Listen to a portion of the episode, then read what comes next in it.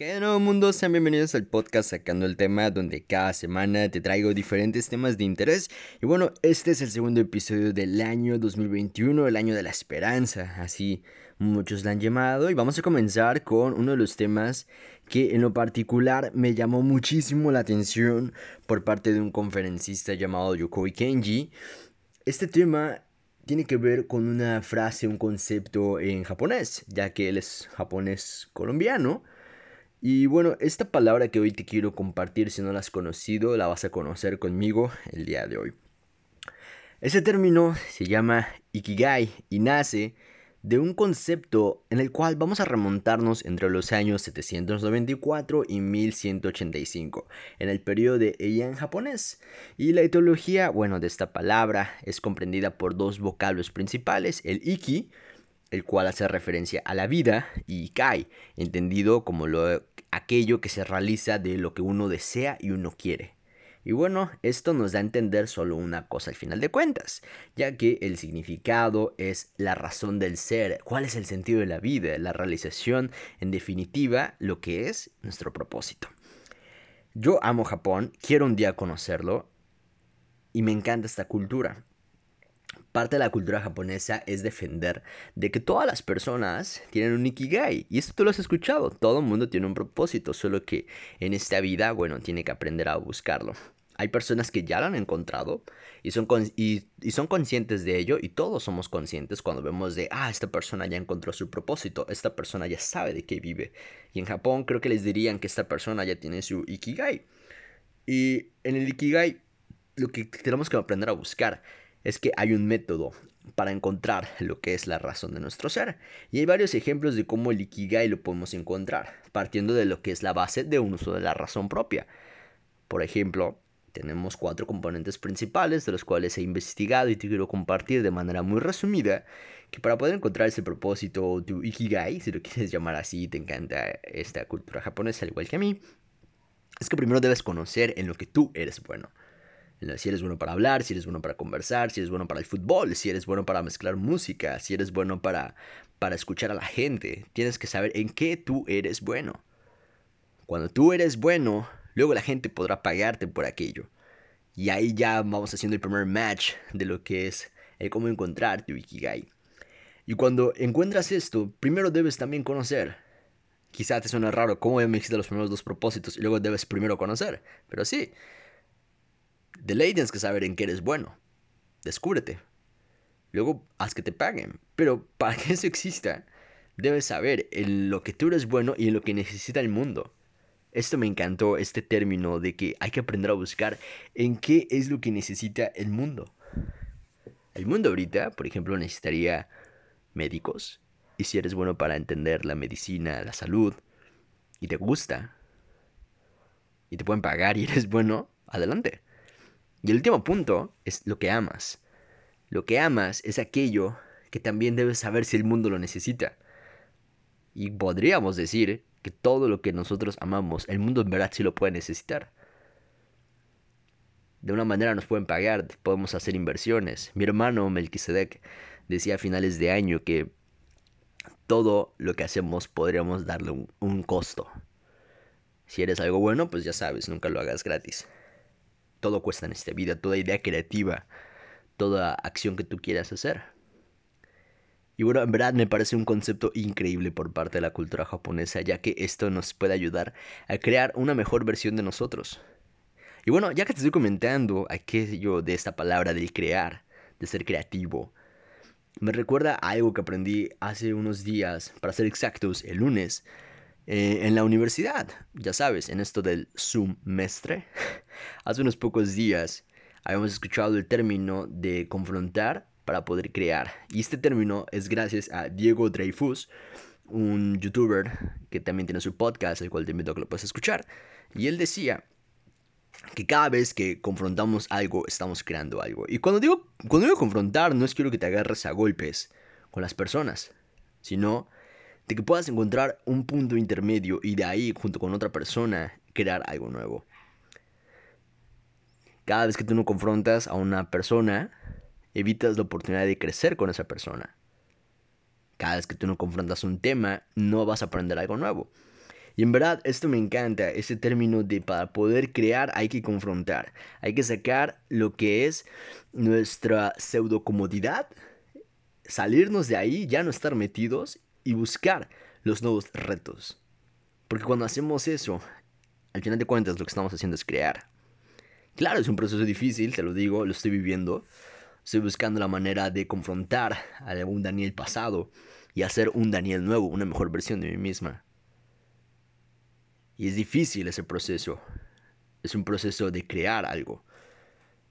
Te comento que en estos días, bueno, he empezado a, a cuidar más mi salud en todos los sentidos. Y en verdad me he sentido bien. Va a ser difícil. Lo reconozco, está siendo difícil. Pero al final de cuentas podríamos crear a un nuevo Daniel que todas las personas podrían identificar y podrían conocer. Y sobre todo no lo hago por las personas. Hazlo por ti mismo. En verdad me encanta el punto de que confrontar para crearnos una oportunidad impresionante, de que sin eso la vida no sería la misma, la vida sería aburrida, la vida no, no nos daría esas oportunidades para poder sentir cosas nuevas. El confrontar es un sentimiento, y no hay que resguardárselo, ¿saben? Y, debemos evitar el tener esa actitud estúpida, tonta, de mejor me quedo aquí, no quiero arriesgarme y en verdad arriesgarnos por las cosas que en verdad valen la pena. En verdad, si tienen la oportunidad de escuchar ese podcast de ese episodio que se llama Confrontar para Crear, se los recomiendo muchísimo. Porque si, si, si te pones a pensar, el confrontar para crear es conocer los mismos principios del Ikigai, en lo que amas, en lo que eres bueno, en lo que puedes generar y lo que el mundo necesita. Pero para poder conocer esos cuatro puntos, debes empezar a buscarlos y va a ser el proceso difícil, el proceso creativo, confrontar para poder crear. Y te, amigo, te quiero invitar, tú que me estás escuchando por medio de esta plataforma, en tu carro, en tu celular, Spotify, Apple, no importa dónde estás escuchando esto, en cualquier parte del mundo, porque este podcast lo han escuchado en diferentes países y eso me pone muy, muy, muy feliz. Me, encanta. Es de que puedas encontrar tu Ikigai y te invito hoy a que puedas confrontar para poder crear, inventar algo nuevo en tu propia vida. Para terminar, hace unos días empecé a ver documentales porque los documentales, cuando era más joven, aunque soy joven, tengo 21 años, ya casi 22, los documentales me hacen súper aburridos, en verdad, súper aburridos. Yo quería ver mis películas, no sé, de Marvel, de Batman, de, de acción, de así de risa. Pero los documentales en verdad no les veía tan importancia y creo que fue en 2017 y ahí en adelante cuando viajaba que veíamos documentales y, me, y empecé a, a, tener esa necesidad de quiero aprender por medio de, un, de, de algo audiovisual. Y documentales me encantan, pero cualquier tipo de documentales siento que puedes aprender muchísimo. El otro día estaba viendo un documental por parte de la W, de la DW Documental, esta cadena, y tienen muy buenos documentales, te lo repito, DW Documental. Lo puedes encontrar en YouTube, hay muy buenos documentales para poder aprender. Por ejemplo, yo entendí por qué Huawei es como el enemigo, podríamos decirlo así, de Estados Unidos, que gracias a Dios ya no está Donald Trump. Ayer fue todo este, este, este acontecimiento de no más Trump, aunque me, me, asustó, pero me dio risa el cómo se despidió él, porque dijo que volveremos de alguna manera, se sintió como Terminator, no sé, como en el I'll Be Back. Y y bueno, como hay un montón de documentales y en ese documental te explican de por qué para Estados Unidos les dio miedo Huawei, ahorita creo que también Xiaomi. Pero bueno, hay un documental, tienes que ver ese, pero te, hay un documental que me llamó muchísimo la atención y es que dice el amor y sexo en la era digital.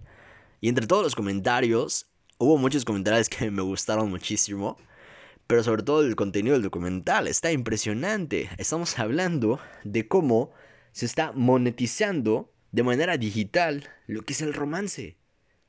¿Habían escuchado eso alguna vez? Monetizar el romance en tiempos actuales, en lo que es la era digital, porque si hablamos de las generaciones X, Y, Z, alfa, las que están ahorita, como todo principio de, de, de conjuntos sociales, lo que es el amor, la política, todo va evolucionando, inclusive el amor ha evolucionado la manera digital. Y en tiempos de donde hay una pandemia, donde hay el COVID, donde está, está, no, no, no, no trae un sentimiento de seguridad, de salir, la gente ha recurrido muchísimo a lo que son las citas en línea, lo que es por medio de plataformas de videollamadas, por ejemplo Zoom, todos lo usamos, pero también hay gente que hace sus citas ahí, está súper padre.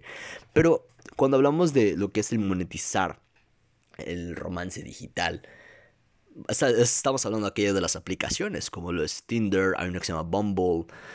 Entonces, no es tan mal porque la gente que es tímida La gente que es tímida podría tener oportunidades, pero lo malo de esto es que nunca sabes con qué persona en verdad estás hablando. No sabes bien lo que te vas a llevar. Y entre hay muchos comentarios, de igual puedes verlo, pero el contenido del documental es increíble. Y yo solo puedo llegar a los simples puntos que lo que es tener relaciones en cualquier sentido es más fácil de encontrar ahora. Lo puedes pedir en tu celular y como Rappi Uber Eats te va a llegar. Pero algo muy difícil es encontrar lo que es el verdadero amor. Y alguien con, con un punto de seriedad. Yo he visto como a tanto amigos o inclusive a mí me tocó de querer tener una relación, pero en verdad era por necesidad o porque en verdad quería. Una necesidad de no sentirme solito o porque en verdad me nacía de aprender con una persona nueva. Y eso es algo difícil que ahorita se está encontrando. Lo que es el verdadero, el verdadero amor, encontrar algo así. Y este, este tema de, del amor y sexo en la era digital, del monetizar el romance digital, yo pienso que no funciona así. Pienso que lo que es amor inicia con una amistad, con un hola, una sonrisa, una mirada, el conocer a la persona poco a poco, pero sobre todo el, el tacto físico lo que es estar en presencia con la persona, el vivir con la persona como en los momentos importantes, es lo que te va a ayudar a, tener ese verdadero amor. Un comentario muy chistoso es que, bueno, si en verdad quieres encontrar eso, por medio de estas plataformas en tu computadora, iPad o celular, pues solo te recomiendo que pongas dos velas a lo que es al lado tuyo y bueno, ya podrás sentir ese romance como tipo restaurante francés. Y ese documental tienen que verlo, dura como 44 minutos, una hora entre ese tiempo. Está muy bueno, vean documentales, en verdad les va a ayudar muchísimo.